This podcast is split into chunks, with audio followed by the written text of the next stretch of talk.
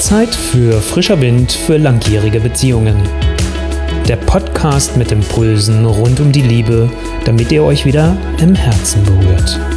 Mit eurem Love Coach Olaf Schwantes. Es gibt so viele Faktoren und äußere Einflüsse, die mehr oder weniger auf deine Liebesbeziehung wirken, ob du willst oder nicht. Sei es deine eigene Familie, aus der du stammst, seien es deine Freunde, sei es deine Gesundheit, sei es deine berufliche Tätigkeit, um schon mal ein paar Beispiele vorab genannt zu haben. Welche Einflussfaktoren den größten Einfluss auf deine Liebesbeziehung haben, damit du dir dessen bewusst werden kannst, weil dann kannst du auch an die Veränderung kommen. Warum dies oft auch zum Gefühl von Überforderung führt, oder im Englischen heißt es ja overwhelming, das greift es nochmal ein bisschen besser ab. Und vor allem, welche fünf Punkte dir helfen, um daraus wieder auszubrechen. Genau darum geht es in der heutigen Folge von Frischer Wind für langjährige Beziehungen, damit auch ihr euch wieder im Herzen berührt. Übrigens ist diese Folge heute auch ähm, einem Kommentar geschuldet, in Anführungsstrichen, nämlich Echos Kolumne hatte unter dem Video Die Liebe und der Zweifel eine tödliche Kombi genau dieses Thema aufgegriffen und ich dachte, ja, das macht Sinn, nochmal dazu einen eigenständigen äh, Beitrag zu machen. Und so ist halt auch die Idee für die heutige Folge entstanden. Bevor wir da uns weiter mit beschäftigen, möchte ich noch mal kurz darauf hinweisen, es gibt meine kostenlose Checkliste. Wie steht es um eure Liebe? Das ist, ich sage mal, deine Guidance. Klingt immer erstmal so hochtrabend. Was ist das letztendlich? Es sind fünf Lebensbereiche aus eurer Beziehung drin und äh, da gibt es jeweils fünf Aussagen dazu und es hilft euch einerseits zu erkennen, okay, wie steht es eigentlich um unsere Liebe, wie der Titel der Checkliste schon sagt, also euren Status quo bestimmen, aber gleichzeitig und deswegen Guidance hilft es euch zu identifizieren, was läuft super, wo müsst ihr überhaupt gar keine Gedanken euch drum machen und wo sind echte Veränderungspunkte, wo du und oder deine Partnerin, dein Partner sagt, hey, da sollten wir mal unseren Fokus drauf legen. Und ihr kriegt nicht nur diese Checkliste, sondern es gibt in der Folge auch noch einige E-Mails, die euch genau dabei unterstützen, dass ihr proaktiv in die Veränderung kommt. Wenn du sagst, jawohl, das ist das, was ich mir jetzt gerade wünsche, was ich gut gebrauchen kann und du bist bei mir noch nicht in meiner Newsletterliste und hast die schon heruntergeladen, geh bitte auf olaf-schwantes.com-beziehungsimpulse, hol dir dein kostenloses Exemplar und schon kannst du gemeinsam mit deiner Liebsten loslegen. Gehen wir aber in das Thema der heutigen Folge. Welche Einflussfaktoren gibt es denn eigentlich alle? Und wir gucken ja meistens immer erstmal nur alleine auf die Beziehung zu unserem Partner, zu unserer Partnerin und vergessen dann schnell mal das Ganze drumherum, was noch da ist. Und das ist natürlich in meiner Arbeit eins zu eins mit den Paaren und auch den Einzelpersonen, die ich begleite, immer wieder wichtig, auch zu gucken, was spielt hier noch mit? Weil was nützt es, wenn wir bei euch beiden gucken und eigentlich kommt ein großer Einfluss von wo ganz anders und wir haben den nicht mit im Blick, dann kommt ihr nicht wirklich auch in eine echte Veränderung.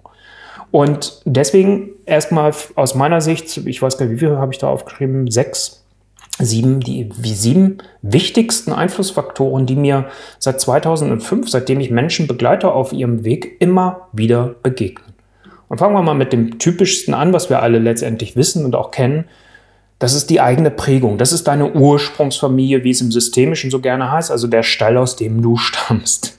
Also was hast du erlebt, was hast du erfahren, wie hast du Beziehung auch erlebt? Auf der einen Seite, das ist das, was ich damit meine. Aber wenn deine Eltern und deine Geschwister noch leben, welchen Einfluss haben die eigentlich heute auch noch auf deine Beziehung? Also, wie schauen die auf deinen Partner, auf deine Partnerin? Lehnen sie ihn oder sie ab? Oder ist er oder sie sehr willkommen in deiner Familie? Und was ist da letztendlich auch der Umgang? Oder gibt es Streitereien wegen Erbe oder sonstigen Sachen? Also das sind alles Einflussfaktoren aus der Ursprungsfamilie heraus, die, je nachdem, wie ihr als Paar aufgestellt seid, durchaus Einfluss auf eure Liebesbeziehung haben. Also das erste, die Liebe, Ursprungsfamilie, unsere Sippe, aus der wir stammen. Dann natürlich als zweites das Thema der vorherigen Beziehung. Also was für Liebesbeziehung hast du davor gehabt? Und das meine ich diesmal hier mit zwei Aspekten. Das eine ist einerseits, die vorherigen Beziehungen haben dich ja auch zu dem Menschen geprägt, mitgemacht, der du bist. Also auch die haben ja einen massiven Einfluss darauf gehabt, wie viel Vertrauen kannst du aufbauen in einer Beziehung, wie viele Sachen hast du vielleicht erlebt, die eher zum Misstrauen führen Sie haben dir auch nochmal vielleicht klar gemacht, wie möchtest du Nähe und Autonomie le leben. Das ist übrigens ein Thema, was ich in der nächsten Folge aufgreifen werde. Also es, da gibt es ganz viel Lernpotenzial aus unseren vorherigen Beziehungen. Das ist das eine. Das zweite ist, wenn du aus einer vorherigen Beziehung es zum Beispiel Kinder gibt, und wir haben das mit den Patchwork-Familien ja mittlerweile als eher Normalität als als Ausnahme, ähm, dass dann natürlich halt auch wieder die Frage ist, ja, okay, was hat das für einen Einfluss, wenn da noch Kinder, die nicht erwachsen sind und selbst wenn die erwachsen sind, manchmal für einen massiven Einfluss haben auf deine Liebesbeziehung jetzt. Also das ist ein weiterer großer Einflussfaktor. Dann natürlich das Thema der Gesellschaft und ähm, wie schaut eine Gesellschaft auf uns als, als Individuum? Was ist akzeptiert in unserer Gesellschaft? Also da gibt es ja ganz viele Aspekte. Wenn du jetzt zum Beispiel in einer Beziehung, in einer gleichgeschlechtlichen Beziehung lebst, könnte man sagen, ja, okay, es ist heute akzeptiert, leb aber mal auf dem Dorf. Ist das dann wirklich akzeptiert? Oder wenn du dich entschieden hast, du möchtest eine offene Beziehung leben oder ihr geht in eurer Beziehung in Swingerclub. Das sind Sachen, da wird heimlich, wenn maximal darüber gesprochen, weil es gesellschaftlich nicht wirklich akzeptiert ist. Obwohl zum Beispiel Swingerclub ich immer mehr erlebe, dass das immer mehr Paare auch ausprobieren mal, einfach sagen, okay, wir wollen mal herausfinden, wie ist das?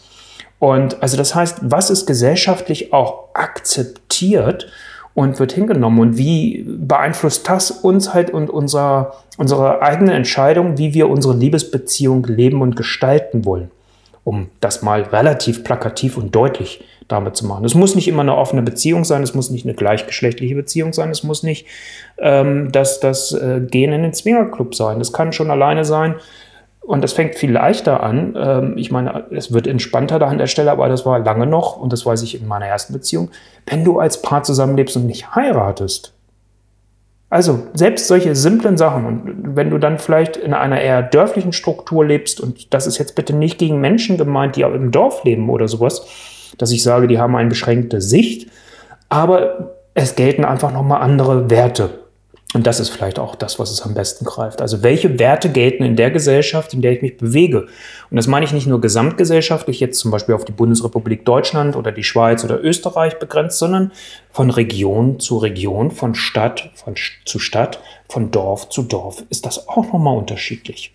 Also, vielleicht gibt dir das nochmal eine Idee, okay, ja, Gesellschaft hat doch einen ganz schön massiven Einfluss auf meine Liebesbeziehung, ob du willst oder nicht. Dann dürfen wir auch nicht vergessen das Thema Gesundheit. Ich habe es ja im Teaser am Anfang auch schon gesagt. Also nicht nur jetzt gerade in den Pandemiezeiten, wo wir uns da vielleicht mehr Gedanken drum machen und wir die Spaltung der Gesellschaft auch wieder, also das ist auch ein übrigens gesellschaftlicher Aspekt nochmal erleben. Also bist du auf der Seite oder auf der Seite? In welchem Camp bist du zu Hause? Ähm, also auch das gibt es ja, aber auf der gesundheitlichen Ebene. Welche Beeinträchtigungen gibt es eventuell? Was ist da dann entsprechend auch, wo du vielleicht körperlich so nicht mehr funktionierst, wenn wir gerade auch älter sind? Ich begleite ja vielfach äh, Paare, die schon lange in einer Beziehung sind und dementsprechend auch etwas älter sind, wo dann vielleicht auch erste Erkrankungen dazu kommen, die Einschränkungen machen, die vielleicht auch Einschränkungen haben, wie sexuell kannst du jetzt eigentlich noch aktiv sein? Und das macht natürlich was mit deiner Beziehung. Wenn äh, eine psychische Erkrankung dazu kommt, ich habe das mit einer vorherigen Partnerin ja auch gehabt, die über den Burnout die Depression viel stärker dann zum Vorschein gehabt kam, die sowieso schon laviert da war, also im Hintergrund. Ähm, was für einen Einfluss hat das darauf, wie man als Paar da unterwegs ist miteinander? Also ich hoffe, dass das damit klarer ist. Finanzielle Situation. Ich begleite gerade ein Paar, ähm, die in der Trennung sind und da war es halt so, dass einer von beiden sich massiv verschuldet hat. Und was hat dann die finanzielle Situation für einen Einfluss? Also was ist das für ein Druck? Führt euch das eher zusammen, weil ihr sagt, okay, wir haben uns entschieden, gemeinsam diesen Weg zu gehen, also stehe ich auch gemeinsam hier mit dir das durch und ich stehe in deinem Rücken oder ich stehe an deiner Seite? Oder ist das was, was euch dann vielleicht eher trennt? Das kann es sein. Finanzielle Situation kann aber auch heißen, und das ist so ein Übergang vielleicht schon, und dann ziehe ich das mal vor, die berufliche Tätigkeit nämlich, eigentlich wollte ich noch was anderes erst machen, aber gehen wir dahin, zur beruflichen Tätigkeit, wenn du halt merkst, okay, ich kann mich beruflich nicht so frei entwickeln, wie ich vielleicht möchte, weil wir haben bestimmte Zwänge hier oder ich habe mich als, als Frau dann vielleicht dazu bereit erklärt, eher die, wenn es Kinder gibt, die Rolle zu übernehmen und zu sagen, ich mache die ganze Care-Arbeit, und was hat das wieder für einen Einfluss letztendlich darauf, dann auf deine eigene Zufriedenheit? Und das trägt sich doch auch in deine Beziehung rein. Berufliche Tätigkeit meint aber natürlich auch, ähm, was habe ich eigentlich für Themen in meiner, in meiner beruflichen Tätigkeit? Wie gut kann ich die für mich, wenn da Stress ist, wenn es da vielleicht auch Unsicherheit über meinen Arbeitsplatz gibt ähm, oder ich jetzt auf einmal im Homeoffice bin und ich mich komplett neu organisieren muss? Ähm, was hat das für einen Einfluss auf meine psychische Gesundheit, also auf meine Stabilität oder wie sehr nehme ich das eigentlich in meinem Alltag mit und schleppe das dann damit, und das ist jetzt gar nicht böse gemeint, in die Beziehung? Wenn ihr es da schafft, gut im Austausch miteinander zu sein und das dann aber auch gut ist, ist es ja super. Wenn das aber ein Dauerthema ist, ist es natürlich auch etwas, was euch dann vielleicht belastet. Und bei der eigenen Firma, wenn du selbstständig bist, natürlich nochmal umso mehr. Also wenn ich jetzt in solchen Zeiten vielleicht merke, oh, mir brechen Aufträge weg, ich habe nicht mehr so viele Kunden und du hast finanzielle Sorgen und auch Sorgen darum, ist das, was ich mal mir aufgebaut habe, wirklich so eine gute Idee und ist das eigentlich krisensicher? dann macht das natürlich auch etwas mit dir. Also das zur beruflichen Tätigkeit. Und dann, und das ist etwas, was viele nicht so im Blick haben. Und da habe ich einen Einzelkunden bei mir gehabt, der dann auch zwischenzeitlich mal mit seiner Frau bei mir war in der Beratung. Das ist das räumliche Umfeld und die Nachbarn. Die hatten ein Haus gebaut in, einem, äh, in einer dörflichen Umgebung und auf einmal gab es richtig Stress mit einem Nachbarn, mit den direkten Nachbarn. Und das hat einerseits das Paar an, an, an Punkt gebracht, äh, dass die gespalten waren so ein Stück weit, weil in dem Fall war die Frau etwas entspannter als der Mann. Der Mann war über das Verhalten der Nachbarn, ohne da jetzt in Details zu gehen, konnte das weniger für sich verarbeiten, sondern fühlte sich persönlich angegriffen. Die Frau war etwas distanzierter und, und, und konnte sich da besser von abkoppeln. Und das hat dann zu Stress zwischen den beiden geführt. Zweiter Aspekt beim räumlichen Umfeld, wenn du irgendwann feststellst, mal ab jetzt von den Nachbarn, dass du merkst, du lebst in der Stadt, auch das hatte ich mal bei einem Paar, du lebst in der Stadt und du merkst, du hast Allergien, du hast bestimmte Probleme, die, die in der Stadt stärker sind, als wenn du auf dem Dorf lebst, in einer ländlichen Umgebung, ähm, dann hat das natürlich auch einen Einfluss darauf. Und dann kommen wir wieder in der Kopplung mit der Gesundheit. Also du merkst schon, die sieben Punkte, die ich dir gerade näher bringe, können wir nicht nur einzeln immer betrachten, sondern auch die spielen natürlich alle miteinander zusammen. Und die Frage ist natürlich, und warum mache ich das jetzt hier auch mit den sieben Punkten? Ich möchte dich dafür sensibilisieren, weil was macht das mit uns letztendlich? Und ich habe das ja eben schon bei den Sachen immer wieder erzählt, was das mit uns macht. Welchen Einfluss hat das auf unseren Kopf, also auf unser Mindset, auf unsere innere Einstellung? Welchen Einfluss hat das auf unseren Körper, auf den Körper, auf gesundheitlicher Ebene, aber auch emotional? Und da habe ich ja eben auch schon genügend Beispiele gebracht. Und wie wirkt sich das dann nachher in meiner Kommunikation aus? Also wenn ihr euch als Paar da drin verliert, wie kommuniziert ihr auf einmal? Und ich hoffe, dass es damit klarer ist, okay, was für einen Einfluss haben diese ganzen verschiedenen Bereiche auf deine Liebesbeziehung? Und ich möchte damit jetzt keine Angst machen. Nochmal, es geht mir um Sensibilisieren und häufig laufen solche Sachen ja unbewusst ab. Und mir geht es darum, dich dabei zu unterstützen, dass sie bewusst werden. Weil was ist der große Vorteil? Und das ist nämlich dann auch schon der Übergang zu dem, was ich dir jetzt mit an die Hand geben möchte, nämlich fünf Punkte, die dir jetzt helfen. Und da finde ich den ersten wichtigsten Schritt, sich selbst bewusst zu werden, okay, was hat denn hier eigentlich überhaupt Einfluss? Also hock dich mal für dich alleine hin und schreib dir mal zu diesen sieben Punkten auf, hat das irgendwo Einfluss auf deine Liebesbeziehung? Das müssen gar nicht alle sein, bitteschön. Das können eine oder vielleicht auch nur zwei Punkte sein. Dass du dann dich, und da komme ich dann gleich dazu, ähm, aber jedenfalls erstmal im ersten Schritt, so Entschuldigung, bleiben wir mal dabei, dich, dir das selbst bewusst zu werden. Bitte deinen Partner, deine Partnerin genauso darum, weil das ist dann nämlich eine gute Grundlage. Wichtig finde ich dann, wenn ihr was erkennt und identifiziert, identifiziert, wo du sagst, okay, da will ich halt letztendlich für mich ähm, in eine Veränderung kommen, finde ich es manchmal auch ganz gut, gerade wenn es um größere Sachen geht. Nehmen wir mal das räumliche Umfeld. Das ist jetzt das Extremste. Wenn man jetzt überlegt, okay, ich will aus der Stadt rausziehen und will in eine ländliche Umgebung ziehen, ähm, dann auch erstmal einen Moment innezuhalten und das auch auf sich wirken zu lassen. Wir kommen ganz schnell häufig in so einen Aktionismus und sagen, okay, Problem erkannt, ich will sofort was tun. Gerade wir Männer sind ja sehr lösungsorientiert und ich kenne ganz viele Frauen, die das genauso haben. Also das ist keine männliche Domäne, da dürfen wir uns nichts drauf einbilden. Ähm, also das heißt, wir, wir, wir sind darauf trainiert in unserer Gesellschaft, hier auch gerade sehr speziell, aha, hier ist das Problem, hier müssen wir eine Lösung machen. Und manchmal vergeben wir uns da was. Es geht nicht ums Aussitzen, habe ich in der letzten Folge drüber gesprochen. Es geht aber darum, auch mal innezuhalten, um wirklich zu spüren, Gespür dafür zu kriegen, okay, was brauche ich denn da wirklich? Und das Innehalten hilft dann nämlich auch für den Schritt drei, dass du dir selbst nochmal bewusst wirst, auch das gehört ja wieder alles zusammen, dass du dir selbst nochmal bewusst wirst, wie stelle ich mir das eigentlich idealerweise vor? Also, was ist eigentlich überhaupt meine Idee dahinter, dass ich sage, ähm, so möchte ich das haben, so möchte ich das in dem jeweiligen Bereich haben. Bleiben wir mal beim Idealvorstellung, deine Beziehung. Habe ich ja die Checkliste vorhin ganz am Anfang mal angesprochen, die ich dir da wirklich sehr ans Herz lege, weil die hilft euch nämlich genau auch über diese 25 Punkte, sich klar und bewusst zu werden, okay, was will ich eigentlich wie leben? Und zwar jetzt und nicht in fünf Jahren und nicht vor fünf Jahren, sondern wirklich jetzt an dem Punkt deines Lebens, wo du jetzt stehst. Und wenn du das für dich klarer hast, auch dieses Innehalten zelebriert hast, dann finde ich es wichtig, in diesem vierten Schritt äh, in einem Austausch zu bleiben mit deinem Partner, mit deiner Partnerin. Nichts ist schlimmer, gerade wenn es so viele äußere Einflüsse gibt und wenn das vielleicht gerade auch aus den Familien, um auch wieder das Beispiel zu bringen, aus den Ursprungsfamilien was gibt, dass wenn jeder das alleine versucht mit sich abzumachen und man nicht mehr als Paar miteinander spricht. Das erlebe ich oft, dass Paare dann zu mir kommen und dann irgendwann sagen, ja, wir sprechen viel, wir haben eine tolle Kommunikation, wir können toll über unsere Alltagssachen sprechen, aber über diese Punkte, da wird es irgendwann still und dann findet kein Austausch mehr statt.